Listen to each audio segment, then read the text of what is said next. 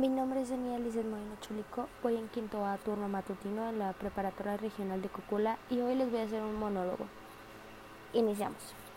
¿Estás cansado? No tienes que hacer nada. Ya no tienes la energía de siempre. ¿Recuerdas que siempre dijimos que eras un problema? ¿Que eras el peor perro del mundo? No es verdad. Eso no es verdad ni por un minuto, porque jamás hubiéramos hallado un perro mejor.